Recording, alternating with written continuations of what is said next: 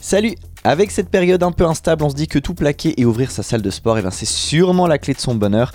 Mais il y a quand même des points auxquels il faut penser avant de se lancer. Et comme on dit, eh bien, une personne avertie en vaut deux. J'ai rencontré Olga et Yuan, c'était mi-octobre, ils ont fondé CrossFit Léman il y a plus de 10 ans maintenant. Et ils nous parlent des principales leçons de cette expérience, des enseignements qui valent beaucoup, beaucoup, beaucoup, tant les salles qui peuvent se targuer d'une telle expérience sont rares chez nous en ce moment. On parle finance, on parle du staff et on parle de comment on passe de 80 mètres carrés à plus de 650 avec une grande communauté. Saison 1, épisode 2, c'est Alter Echo. Bienvenue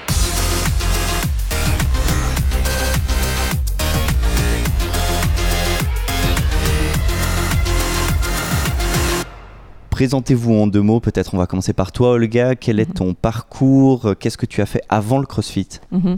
C'est vrai que ça fait un moment qu'on a, qu'on a commencé le CrossFit, donc on ne sait plus trop ce qu'on a fait. non, alors c'est vrai que euh, dans mon parcours, j'ai fait euh, les relations internationales à l'université, donc ça donne une très très vaste, euh, des, des vastes connaissances en fait sur lesquelles on peut partir dans tous les sens après. Euh, donc euh, les relations internationales, c'est vrai que c'est là que ça donne un point de départ général. Euh, après, on peut bifurquer dans tous les sens et, euh, et aller où on veut. Donc j'ai fait plein de plein de boulot pendant les études aussi. Donc j'ai pu voir beaucoup de choses, contact avec les gens et c'est vrai que l'événementiel, donc les relations publiques, c'est ça qui, qui m'attirait toujours. Donc je, dans, dans ce que je faisais, j'essayais toujours de rester proche de ça. Sportif déjà à cette époque universitaire? Oui, oui, on a toujours fait du sport. Tu as vu ma maman qui, elle, c'est une sportive. On va dire, ça a dû commencer par elle. à, que- à quel âge elle fait du CrossFit là que tu le saches pour les qu'on le sache pour les auditeurs? Bien sûr. Donc là, elle a 74 ans. J'espère Voilà. que j'ai la- le, le nombre juste, mais C'est comme les enfants, au bout d'un moment on sait plus. c'est ça, c'est ça. Elle, elle pète la forme, mais euh, on a commencé avec elle. C'était donc notre premier cobaye. Euh, elle avait 60 ans. Elle a commencé, euh, voilà, avec nous euh, à 60. Exactement. Donc, euh, elle avait commencé la retraite à ce moment-là également, une pré-retraite, on va dire. Et elle avait plus de temps, mais pas assez d'énergie pour profiter de, donc, de ce moment libre. Donc, voilà. Et donc après RI, toi tu es par relation internationale, tu es Mhm. parti dans un métier particulier ou c'est à ce moment-là que tu es rentré dans le CrossFit? Non, alors depuis, donc à la fin des études, j'ai fait un, un stage à l'ONU, donc euh, bureau, contraintes euh, avec les horaires, euh, les, euh, une structure qui est complètement, on va dire, à l'o- à l'opposé de ce que je fais maintenant. Surtout à l'ONU. Voilà. donc ma maman était, était dedans, donc je voulais voir qu'est-ce que ça donnait en interne. Ça m'a pas beaucoup plu. Euh, en connaissant déjà bien le milieu euh, de par ma maman. Et là, je me suis dit, non, on va pas faire ça. voilà. Et euh, là, on est, on est tombé enceinte. Oui, c'est c'est vrai On- qu'on a tendance à dire, à oublier que c'est un on dans ce, dans ce J'y- J'y projet. étais pour rien. Ah bon? Mais si, si. Donc voilà, euh, le, voilà, la preuve est devant nous. C'est euh, c'est Andrew qui était le, le- le premier. Donc euh, je suis restée deux ans avec les enfants. Et après, c'est là que Yuan, une fois, est venu euh, me dire un jour. Et si on ouvrait une salle de CrossFit Et là, j'ai dit, mais t'es malade Ce ce que toute personne censée devrait dire. Oui, Ce que toute personne censée devrait dire. exactement. J'ai dit, mais j'ai pas le temps de me doucher. Qu'est-ce que tu veux qu'on ouvre euh, un truc euh, Donc, euh, C'est peut-être pour ça justement, parce qu'il y a des douches, des vestiaires dans une salle de sport, donc du coup, enfin, il y, a- il y a un tout. oui, mais bon, enfin, un crossfitter normal, il se douche pas plein vrai. de fois dans la journée. C'est que. enfin, je parle pour moi, mais. Et donc à ce moment-là, le projet euh, commence d'ouvrir une salle. Mhm. Toi, Yuan, euh, qu'est-ce qui s'est passé avant que, tu, que vienne ce jour où tu dises euh, Mon amour, il va falloir te doucher et on va ouvrir une salle de, de CrossFit? Ok, euh, donc je suis assis toute la journée euh, et dans un, bureau. Et euh, j'ai commencé à avoir des problèmes de dos dus à une euh, spondylolisthésie, donc c'est un problème euh, génétique. Et euh, ça s'est aggravé petit à petit. Et justement, euh, au, moment où on a, eu la naissance de notre premier enfant, donc euh, Andrew qui a maintenant 14 ans, euh, j'ai dû avoir une grosse opération. Euh, donc j'ai eu, j'ai eu les vis, ils m'ont, ils m'ont enlevé les, les, les disques, ils m'ont revissé euh, les, vertèbres. Et euh, pendant ma récupération, le, le médecin m'a dit que je ne pouvais pas porter plus de 3 kilos. Et euh, donc, Ça veut dire pas faire ses courses, ça veut Oh, dire plein de ouais, choses comme ça. Exactement, mais le plus important pour moi, c'était le fait que j'allais avoir un bébé Et à la naissance, il a fait 2,5 kg. et demi. Ça laisse pas beaucoup de marge. Mais non, exactement, pas beaucoup de marge et pas beaucoup de temps. Euh, pendant combien de temps est-ce que j'aurai le droit de porter mon enfant? Et ça m'a tellement, ça m'a tellement blessé et tellement choqué que je me suis mis sur Internet pour aller trouver une solution. Euh, C'est c'est impossible que je puisse passer ma vie sans pouvoir porter quelque chose comme mon enfant. Et c'est comme ça que j'ai découvert le CrossFit. Par contre, le CrossFit avait beaucoup de mélanges de mouvements que je ne pouvais pas faire, beaucoup de charges, beaucoup de poids que je ne pouvais pas faire. Alors ce que j'ai fait, c'est que je suis allé dans l'historique et j'ai retrouvé tous les entraînements poids de corps. Et je me suis dit, si je ne peux pas soulever un poids externe, je vais faire que des entraînements poids de corps. Ce que j'ai fait pendant six mois et ma récupération était juste hallucinante. Elle était incroyable. Euh, juste pour te dire, après mon opération, ma récupération elle se faisait dans une piscine. Je ne pouvais pas euh, marcher. J'apprenais à marcher dans, de l'eau. Et euh, donc, le CrossFit m'a- redonné la force, m'a repermis de faire des mouvements fonctionnels. Et pour moi, fonctionnel, c'était pouvoir prendre mon enfant dans mes bras. Et c'est comme ça que, cette idée du CrossFit est, venue, est née euh, en moi, que, que il fallait... Oh putain, ça va pas arriver. Je pleure à chaque fois que je raconte cette histoire parce que c'est euh, c'est tellement proche. Euh, et, euh, et, et donc, je voulais absolument partager ce secret que j'ai trouvé. Si je peux aider d'autres gens qui étaient dans la situation comme moi, pour changer leur vie, pour améliorer leur vie, leur qualité de vie. Et c'était le seul but. Donc, dès qu'il y avait un level 1, le premier level 1 qui s'est fait en Europe, qui était à Manchester en 2008, en septembre 2008, j'ai- je me suis inscrit immédiatement et je suis parti le faire. Et à ce moment-là, j'avais pas vraiment, peut-être derrière, en subconscient, j'avais l'idée d'ouvrir une boîte, mais c'était pas, pas quelque chose que je pouvais nécessairement faire. Et je suis arrivé là-bas, il y avait euh, Carl Steadman, euh, il y avait Greg Glassman, Nicole Carroll, Jimmy Ledgeford, il y avait tous les grands anciens noms du CrossFit. C'était la meilleure expérience de ma vie. Et à la fin de, cette, de ce, de ce week-end, quand j'ai eu mon, mon diplôme Level 1, parce qu'à ce moment-là, il les donnait tout de suite, il n'y avait pas d'examen, il n'y avait rien, c'était, voilà, bravo. Euh, et c'est seulement à ce moment-là que je me suis dit, ah bah, peut-être je peux faire ça. Vu que j'avais fait le cours, j'avais vu que c'était possible pour moi. Euh, Ça faisait combien de temps que tu le pratiquais ce CrossFit à ce moment-là quand tu es allé en 2008 à Manchester? Ça fait c'était déjà deux ans. Donc j'ai commencé le CrossFit en 2006. Voilà, donc déjà deux ans de CrossFit. J'ai eu mon, mon diplôme en 2008 et en 2009, on a commencé CrossFit Léman. On a commencé dans un jardin, dans notre jardin. On a, personne ne connaissait le CrossFit. On le faisait nous dans le jardin. Les voisins nous regardaient, nous deman- se demandaient euh, c'est qui ces malades.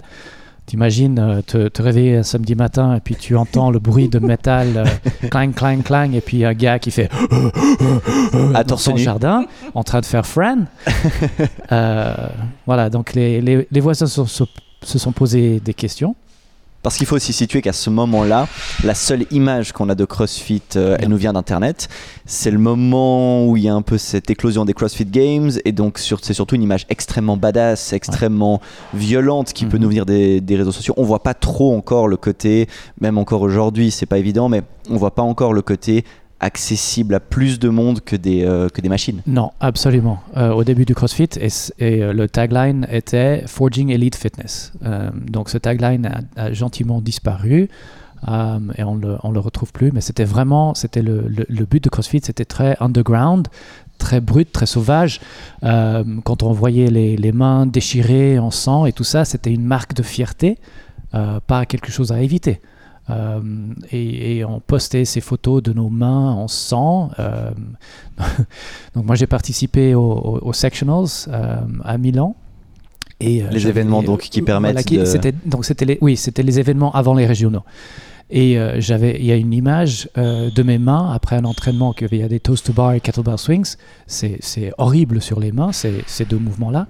Et euh, j'ai des, j'ai des, j'ai 40 cloques sur les mains qui sont tous en sang, quoi. Et j'étais super fier de montrer cette photo à tout le monde. Voilà, dans ce je suis capable.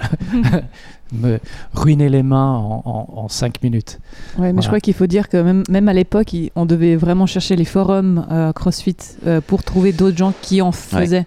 Parce qu'on peut les compter sur le doigt d'une main, les gens euh, à l'époque qui faisaient du, CrossFit. Donc Ouais. c'était encore le Voilà. début. Il y avait même aucune image que les gens, ils, avaient aucune idée. Donc on devait, les gens qu'on Éduquer. rencontrait, voilà, on devait leur dire voilà, c'est quoi? Et puis toujours là.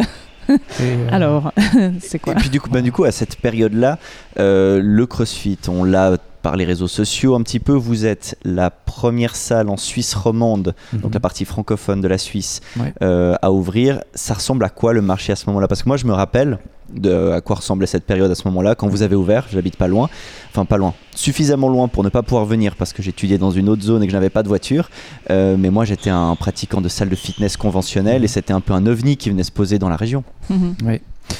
Euh, donc, comme j'ai dit, on a commencé dans notre jardin chez nous euh, et on avait une, je dirais, une dizaine de personnes qu'on entraînait gratuitement à ce moment-là.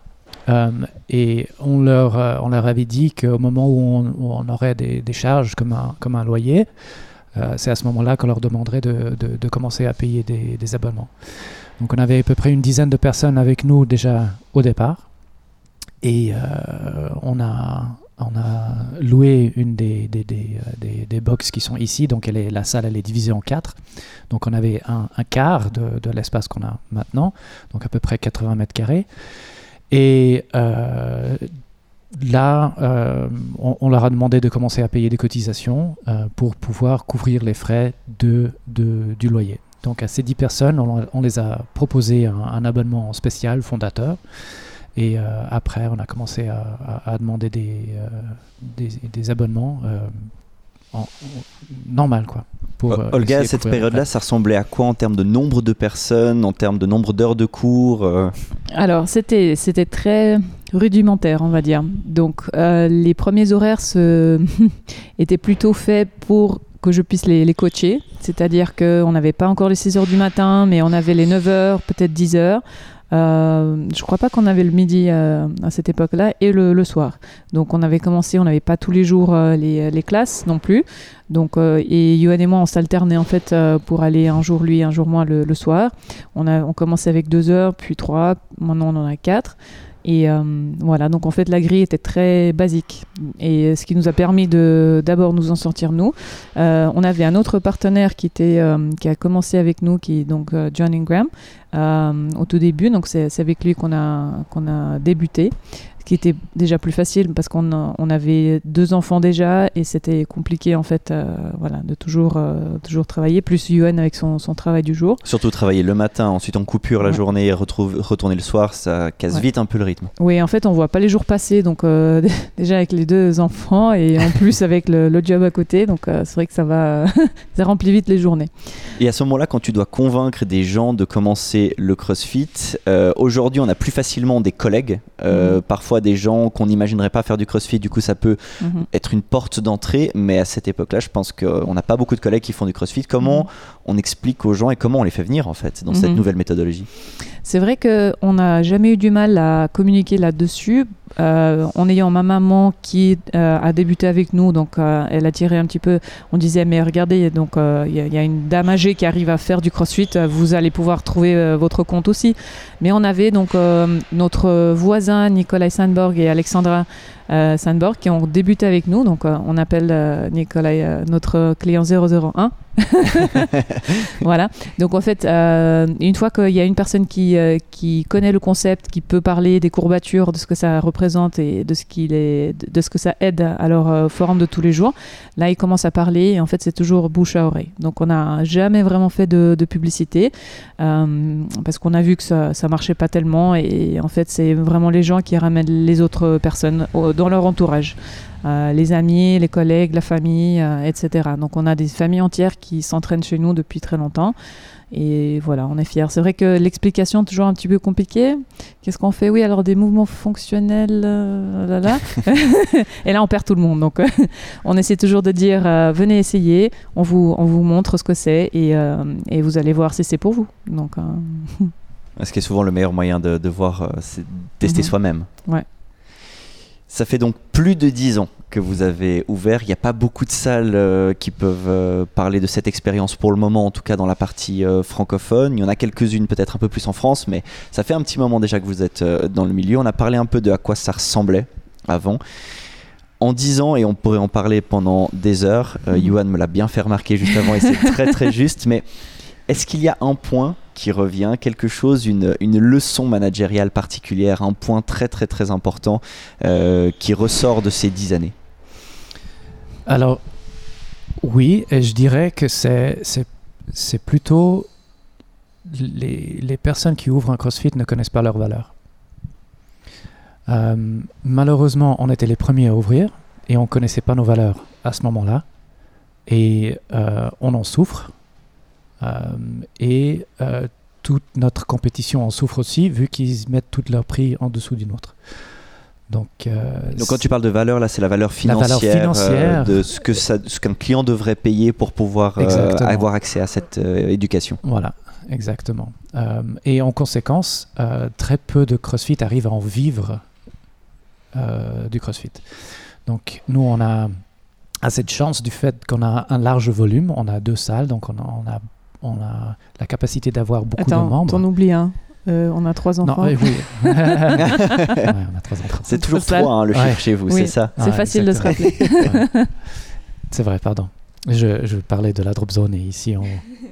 Oui, parce que voilà, on, va spécifier effectivement, vous avez, vous avez trois lieux différents, trois lieux différents, mais vous avez deux salles sur le même site, qui est le site principal de Vic. Exactement, et ça, ça nous permet de d'avoir justement deux cours en même temps, au même endroit, et ça nous permet de doubler notre capacité euh, de, personnes qui s'entraînent à, la fois. Par contre, si on est euh, une salle plus petite et on est plus limité, euh, on ne peut pas avoir autant de monde. Donc on ne peut pas avoir autant de volume et en conséquence, ils ont un revenu moindre qui va, qui va avec. Donc c'est vraiment de commencer en ayant vraiment une bonne idée de ce que vous valez. Ça, c'est vraiment la plus grande erreur. Et je, je le vois à chaque fois qu'il y a un nouveau CrossFit qui ouvre on, voit ces, offres incroyables, euh, de 20 abonnements à un prix euh, qui est vraiment ridicule. Au court terme, ça aide avec une injection de cash très tôt, mais ça les punit au long terme parce qu'ils n'auront pas, ils pas ce, revenu qui va revenir l'année prochaine. Elle ne sera, elle sera plus là. Ce qui demande du coup d'avoir un, business plan relativement bien conçu dès le départ, mais c'est pas mhm. forcément évident parce que, et, tu le mentionnais bien juste avant, on commence parfois, et j'espère très souvent, ce milieu parce qu'on a envie d'aider des gens parce qu'on a envie de transmettre ce type de valeur et on peut très vite se confronter à cette difficulté de devoir justifier nos prix parce que en tout cas dans notre secteur euh, qui est celui de la Suisse romande, euh, les prix des, des, salles de sport conventionnelles sont très très bas et même si on explique qu'il y a du coaching en permanence chez nous et de l'encadrement, ça peut être très compliqué pour le client de se dire mais là je vais payer presque le double et je vais devoir m'inscrire pour aller dans un cours. Et en plus je suis même pas sûr d'y aller parce que c'est un nombre euh, limite de personnes. Bien sûr, c'est un concept tout à fait différent. Donc, euh, il fallait casser cette image déjà que nous ne sommes pas un fitness et qu'on offre du coaching semi-privé. Euh, donc, c'est ça la valeur, bien sûr, de, de, ce que nous offrons. Donc, en effet, il faut se battre contre ce que les gens connaissent pour euh, ce qu'ils ont eu, parce qu'on sort tous d'une salle de fitness, on est d'accord, mais malheureusement, les résultats sont pas les mêmes, de loin. Donc, voilà, une fois que les gens ils ont, ils ont testé, ils ont, ils ont compris, c'est vrai que c'est assez facile, mais on se bat toujours pour prouver notre valeur, comme Lionel a dit. Et comment du coup on peut définir cette, euh, cette valeur? Parce que parfois on commence quelque part dans un lieu, ensuite on se déplace dans un autre, suivant la localité dans laquelle on est, il y a aussi des grandes différences, le prix au mètre carré, que ce soit de la location ou de l'achat, bon, je pense que la plupart sont en location, mais euh, comment est-ce qu'on va définir justement ce type de, de prix et comment bien le communiquer derrière? Pour définir le prix, il faut déjà euh, commencer avec ce que vous allez avoir comme, comme taille de salle parce que la taille de la salle va tout de suite limiter le nombre de personnes que vous pouvez avoir dans la salle à une heure. Donc si vous avez une salle de 30 mètres carrés, vous pouvez peut-être mettre 3 à 4 personnes dedans. Euh, ça va jamais avoir un CrossFit avec 500 membres. Euh, vous allez être vraiment très très euh, très très limité à ce moment-là. Donc euh, c'est toujours mieux, moi je pense, de grandir organiquement, de ne pas commencer avec une salle à 300 mètres carrés pour vous dire ok c'est bon. Et donc, vous, vous commencez avec la, la, taille de votre salle et votre, vos, loyers et ce que vous avez envie de gagner. qu'est-ce que vous avez besoin de revenus pour, pour, euh, pour vivre et ensuite euh, quelles sont les autres charges, euh, l'électricité, le chauffage, le téléphone, l'Internet, les assurances, la licence et toutes les, toutes les autres charges qui vont avec. Et ça monte très vite. Et ça, ça monte extrêmement vite, exactement. Ensuite, il faut aussi commencer avec ce que vous allez avoir comme équipement. Parce que vous pouvez commencer avec juste des, des, des, des barres et des, des poids et un, et un rack. euh, et on va oublier les rameurs, on va faire que de la course. Oublier les dumbbells, on va faire euh, que avec les barres. On va pas prendre de kettlebell, par exemple. On n'aura pas besoin de GHD ni de jerk block. Euh, ça, c'est des choses qui, qui valent très très cher, mais qui ont très peu d'utilité pour, les, pour le, le- le membre, on va dire, moyen. Et donc, on a notre, notre- no- nos frais de départ. Ensuite, combien d'heures est-ce que je vais pouvoir être ouvert pendant ces périodes-là? Euh, C'est quelque chose qu'on a tendance à, oublier. Si on est, tout seul et on est capable de faire 25 heures de cours par semaine, ok, d'accord, donc je peux faire 25 cours d'heures par semaine. Combien de personnes est-ce que je peux avoir par cours? Et combien est-ce que les gens seraient prêts à payer pour cette heure? Donc si je peux avoir 10 personnes dans un cours et euh, la personne serait prêt à payer 15 francs par personne, je me fais 150 francs sur une heure. Est-ce que ces 150 francs fois 25 suffiront pour payer mes charges, mes loyers et euh, mon équipement? Et c'est là où on commence à perdre parce que on se dit combien de fois est-ce qu'un membre va venir par semaine? Si on a chacun de ces membres qui vient une seule fois par semaine, à ce moment-là, je peux avoir beaucoup plus de membres. Si j'ai des membres qui viennent en moyenne deux et demi fois par semaine, à ce moment-là, il y en a moins. Mais si j'ai des membres de, on va dire, de mordus du CrossFit et qui sont en train de venir 5 à 6 fois par semaine, tout à coup, je me retrouve avec presque un dixième des membres et ça fait plus tourner. Donc, il faut vraiment, vraiment, vraiment faire attention et faire des calculs sur chacun de ces scénarios et se baser sur le pire, pas sur le meilleur. On est très vite très enthousiaste, même sur le pire. hein. Exactement. Et ensuite, combien de nouveaux membres est-ce que vous allez avoir par mois? C'est très vite oublié que vous allez perdre des membres en même temps que gagner des membres. Donc on, fait- on commence avec le business plan et on se dit on va gagner 5 membres par mois, no problem. Voilà. Et dans 10 mois, c'est bon, j'ai 50 membres, je tourne. Un, un. Ah, sur le pas papier, c'est c'est Ah, très très papier, facile. facile. 5 Non, personnes par mois, ça correspond pas à grand monde. Non, exactement. Mais c'est vrai que les avoir au bout des 6 mois, c'est autre chose. Exactement. Mhm. Voilà, c'est- ça, c'est ça, c'est aussi quelque chose qu'on a tendance à oublier. Et surtout que là-dedans, on se lance parfois seul ou parfois à deux, mais on se dit, ben, moi je vais offrir le plus de cours possible, je vais être Mhm. ouvert matin, midi et soir, du lundi au dimanche. Mhm. Quel type d'expérience vous avez pu voir avec ça? Parce que du coup, vous avez commencé ici, donc on a parlé du type d'horaire que vous aviez au départ. Mais quand vous avez ouvert votre deuxième ou troisième salle, tout d'un coup, il y a cette euh, Mhm. gestion du staff, du nombre de personnes que vous devez aller. Euh, quand on ouvre un- une nouvelle antenne, on part comment? Donc, vous dites bien de, parler du staff parce que ça, c'est vraiment le plus gros problème. Ok? Donc, par exemple, euh, j'ai des heures euh, qui sont assez régulières 5 heures, 6 heures, 19 heures. Et vous avez une seule salle. Donc, on va dire que vous avez besoin d'un coach. Sauf que il y aura un jour où ce coach-là, il est malade. Euh, ou il veut partir en vacances et vous avez besoin de quelqu'un pour être, euh, être derrière pour pouvoir coacher pour reprendre les heures quand, lui il n'est pas disponible. ok? Donc ça veut dire que j'ai besoin de deux personnes pour assurer une heure tous les jours. Il faut que ce soit vraiment une catastrophe pour que les deux soient pas disponibles. Donc si j'ouvre maintenant une deuxième branche, je dois maintenant avoir quatre personnes de disponibles pour cette même heure. Et j'ouvre maintenant une troisième branche et je dois maintenant avoir six personnes de disponibles pour cette même heure. Tout en sachant que là-dedans, il y a des gens qui sont garantis de faire ces heures Mhm. Voilà. et des gens qui sont, je Qui dirais sont- pas en réserve, mais qui viendront Non, appuyer. Ils sont, voilà, Voilà. ils sont un petit peu en réserve. Donc c'est pas des, on va dire, c'est pas des coachs à plein temps. C'est des, euh, c'est des, c'est des coachs qui essayent de trouver du travail, qui travaillent dans d'autres CrossFit, qui travaillent en personal training à côté, etc. Donc c'est sur ces personnes qu'on qu'on doit faire appel. Et ces personnes doivent répondre aux valeurs Mhm. euh, de, nos, de notre salle.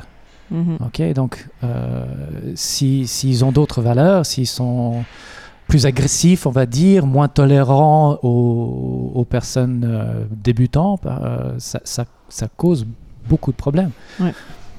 Donc c'est difficile de trouver des gens euh, comme ça et puis d'avoir ensuite, ensuite un pool, on va dire, de, de, de coachs qui sont disponibles à toutes ces, toutes ces différentes heures. Ouais, c'est vrai que de, de ce fait-là, on a trouvé que recruter en interne, c'était encore le, le meilleur euh, plan, on va dire, parce que les gens euh, qui ont débuté avec nous connaissent nos valeurs, connaissent euh, le déroulement des, des cours, qu'est-ce que- qu'est-ce qu'on aime transmettre. Euh, c'est ça qui est important. C'est vrai que faire venir quelqu'un de l'extérieur, c'est toujours prendre un risque supplémentaire, euh, que ça puisse euh, pas fonctionner, justement, parce que c'est notre apprentissage, même si c'est notre approche, ce qu'on apprécie beaucoup. Donc on aime que chaque, chaque coach amène de- de leur expérience, leur, leur vision aussi. Mais si c'est complètement à l'opposé, c'est difficile de collaborer ensuite. Donc, Surtout que c'est difficile si la personne en question est dans plusieurs lieux différents parce Ouais. qu'elle va peut-être moins, on parlait de valeur, mais mhm, elle va peut-être être un petit peu moins impliquée, ce qui est aussi un petit peu normal. Du mhm. coup, pour toi, Olga, comment est-ce que ça va se passer entre le moment où tu vas te rendre compte qu'une personne a une forme de potentiel, d'ailleurs ça ressemblerait à quoi un potentiel coach Mhm. chez vous ici, Mhm, jusqu'au moment où cette personne euh, est seule devant une classe? Mhm. Alors, c'est vrai qu'il y, a- un parcours. Donc, on commence à voir, euh, essayer de voir un petit peu les gens qui sont les plus motivés à être là, à recevoir l'enseignement, à, apprécier ce qu'on a à offrir. Donc, euh, réceptif déjà euh, à, tout- ça. Ensuite, euh, qui, parce qu'en fait, passer d'athlète à coach, c'est toujours un passage délicat. il faut, bien, voir un petit peu la chose. Euh, nous avons en fait un programme de, formation interne que euh, nous avons mis un petit peu sur pause à cause du, du Covid, mais euh, voilà. Euh, ça, ça nous permet de continuer l'éducation en fait de nos coachs, d'intégrer les gens nouveaux qui, euh, qui viennent, euh, puisque notre, une de nos valeurs fondamentales c'est l'apprentissage. Donc, euh, c'est important pour nous en tant que pour les gens qui travaillent avec nous. Donc, euh, alors, si, si on voit une personne qui, qui est motivée, qui a envie, donc à un moment donné, elle va se poser la question de peut-être 1, peut-être euh, maintenant, peut-être dans le futur. Donc, on essaie déjà de, de qu'ils euh, acquièrent la, la théorie euh, derrière la pratique également. Euh, c'est important de pouvoir euh, transmettre euh, les, les deux, les deux fonctionnements. Donc ça, ça va un petit peu de pair. Ensuite, donc on l'intègre dans, dans, dans, dans la, la pratique. euh, Ensuite, ils doivent nous, nous suivre, les coachs principaux, euh, et après un certain temps, on leur délègue une partie de la classe et éventuellement une classe. Donc euh, ensuite, on voit comment ils se débrouillent. Nous avons donc des évaluations euh, qui permettent de voir si ça correspond aux standards euh, que nous attendons. Régulières les évaluations ou c'est Oui. occasionnel? Oui, euh, on essaie d'être régulier, surtout au début, pour euh, euh, faire comprendre en fait les, les points de performance que nous attendons des, euh, des coachs qui sont chez nous. Et ensuite, oui, on essaie de faire de façon régulière. En fait, j'essaie de, de me pointer à tous les, à tous les cours de tous mes coachs. Oui, oui, eh ben oui, c'est ce qu'il faut. Ça fait, ça fait aussi une évaluation pour voir un petit peu euh, qu'est- qu'est-ce qu'il est, euh, qu'est-ce qu'il en est au niveau de l'ambiance, au niveau de la structure de la classe. Euh, donc, euh, si les lesson plans sont, sont respectés, euh, voilà. Donc, beau- beaucoup de choses à, à évaluer. Donc, c'est pour ça que je tourne beaucoup. Au niveau des compétences un petit peu moins tangibles, euh, le sourire, tout ce genre de choses, est-ce qu'il y a un ou deux éléments qui sont extrêmement importants chez vous pour Mhm. choper un candidat comme ça? Parce que des Mhm. candidats, je pense qu'on en a un peu tout le temps, Oui. mais il y en a certains qui s'y prêtent plus que d'autres. Tout à fait. Donc en fait, on essaie d'avoir une personne qui va bah, inspirer euh, confiance euh, dans, dans les élèves qui sont devant, euh, devant cette personne-là. Il faut être sympa. si on fait de la gueule, ça va pas, ça, va pas être la même chose. Euh, la sympathie, l'empathie, euh, la compassion, très important, les, valeurs. Et donc ça fera que le coach fasse attention à tout un chacun de, dans cette classe-là, même à différents niveaux. Voilà, être, être compétent, c'est vrai que ça aide, mais ça fait pas tout. Donc, euh, c'est vrai qu'il y a la personnalité qui joue beaucoup dans, dans le- la sélection. Et voilà, je crois que c'est tout. Ouais. C'est- Il y, a- il y a plusieurs choses qui font que euh, c'est pas tous ceux qui nous approchent pour euh, euh, faire la formation pour devenir coach qui finissent par coacher. Ça, on, essaie de les prévenir euh, assez rapidement. Donc, c'est vraiment le feeling aussi. Donc, la personne doit être euh, sympa, euh, qualifiée et, compétente et vouloir apprendre aussi parce qu'on n'est jamais parfait dans, ce qu'on fait. Donc, de vouloir s'améliorer aussi, c'est important. Voilà, donc on a une, on a une structure de formation, mais je dirais que, que, que vraiment primordial, c'est que la personne ait des valeurs similaires aux nôtres. C'est vrai que du coup, c'est un gros avantage de, recruter en interne parce que tu t'assures en tout cas que les personnes qui vont venir partagent en tout cas un minimum cette fibre. Exactement. Par contre, il y a toujours un, petit peu une, période de euh, transition qui est un peu difficile euh, pour ces personnes-là parce qu'elles sont athlètes et comme Olga disait, pour transitionner et devenir un coach, il y a un potentiel pour un manque de respect de la part des membres envers cette personne. Parce que il, la légitimité. Voilà, exactement. C'est pas une personne. Il est, il est en train de faire des thrusters à côté de moi. C'est pas quelqu'un qui va tout de suite me dire maintenant comment faire des thrusters. Euh, donc c'est une période de, transition et euh, comment euh, on la gère de la manière où la personne est présentée comme étant en observation et en formation. Et cette période-là, c'est normalement à peu près trois mois. Donc on va dire cette, cette personne est en train de suivre les coachs, comme elle le disait, et être présente pendant, dans les cours, mais pas comme athlète, mais comme observateur. Donc elle est là pour vraiment observer et être vue comme étant observateur. Et ensuite, elle commence à à, à, donner une partie du cours, que ce soit le warm-up, la partie skill ou la partie WOD, où elle tourne un petit peu pour aider les, euh, les gens pendant le cours. Comme ça, les membres commencent à l'apprécier comme étant quelqu'un qui maintenant peut commencer à enseigner des petites choses. Et après, elle enseigne le cours. Mais elle enseigne le cours avec le coach présent. Qui est toujours en backup au, autour. Oui, qui est exactement, qui est là. Et comme ça, tous les membres voient cette évolution du nouveau coach euh, qui a commencé comme étant athlète, ensuite observateur, ensuite il coach une partie du cours et ensuite il coach le cours en entier sous supervision. Et seulement après cette période-là, elle peut mener un, un cours tout seul. Donc toute un, une structure que vous avez mis en place, elle a été majoritairement euh, influencée par ce que vous avez pu vivre aussi quelque part dans les autres structures. Tu parlais de l'ONU, Olga, donc là je pense qu'au niveau de l'aspect structure, on en a une très très très forte. Euh, est-ce qu'il y a une partie justement de votre expérience professionnelle respective qui a influencé ça? Ou est-ce que c'est majoritairement sur on essaye, ça marche, ouais. ça marche pas, on ouais, réessaye, etc. Erreur, euh... C'est exactement ouais. ça. Ouais, c'est pas euh, erreur.